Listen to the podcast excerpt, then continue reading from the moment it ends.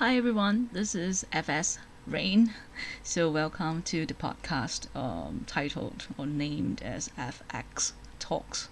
Now, why? I mean, you may in, you may kind of like wonder why is it FX? So it's not um, the FX from K-pop. It is also not the FX that people know as special effects. So it is basically the Hanyu Pinyin of the name in the channel name in Chinese that is Fang Xin. So I took the first letter of each of the Hanyu of the word that I mean the channel name in ch- Chinese to kind of like you know name this channel. I don't know what would be a nicer name, but basically FX in Chinese. I mean the actual words uh, Fang Xin. It kind of represents my name. Uh, F stands for Fang Ru, and that's my name in Chinese. And Xin basically refers to the heart, or it could be more interpreted in terms of like you know what the heart thinks and uh, what are the heart to heart kind of words that I have to share.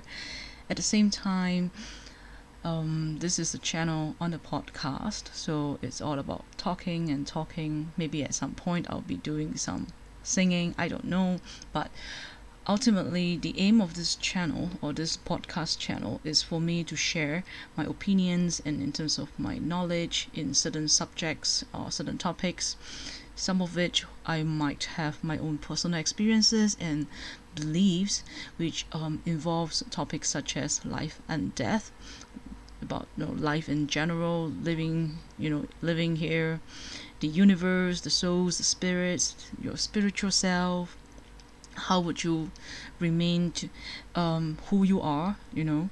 And how do you stay firm in terms of what you believe? How do you re- re- believe in yourself no matter what situation you got yourself into? Or how could you exercise positivity? And one of my favorite um, phrase that I chanced upon many many years ago which I, I now call it my own slogan in life it is um, to choose happiness. In short, happiness is a choice.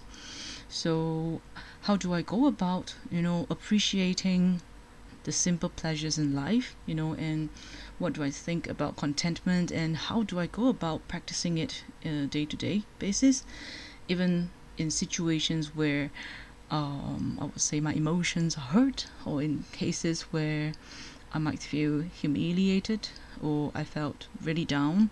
So it will all evolves around, uh, or it will kind of like link into topics such as the religion, um, the life's philosophy, and how do we or how do I kind of apply it in reality. So, I mean, in short, so this channel FX Talks is gonna be more of a sharing channel and I hope that through this channel, I would be able to spread some positivity, to spread words of encouragement, and hopefully inspire people to think about all these topics that I mentioned earlier and how does it, what does it mean to you? Um, what do you truly think about it? And do you plan to do something about it? What would you want to do? How to go about doing things that seem so difficult?